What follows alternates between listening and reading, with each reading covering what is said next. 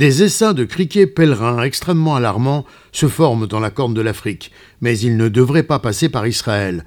Une invasion de sauterelles sans précédent depuis plus de 30 ans est sur le point de frapper l'Afrique et le Moyen-Orient, se calquant sur la plaie évoquée dans la Bible. La pandémie actuelle de coronavirus affecte les déplacements des experts internationaux et les rassemblements dans les pays pour la formation à la lutte antiacridienne, a déclaré Kate Gressman, officier supérieur de prévision antiacridienne basé à Rome.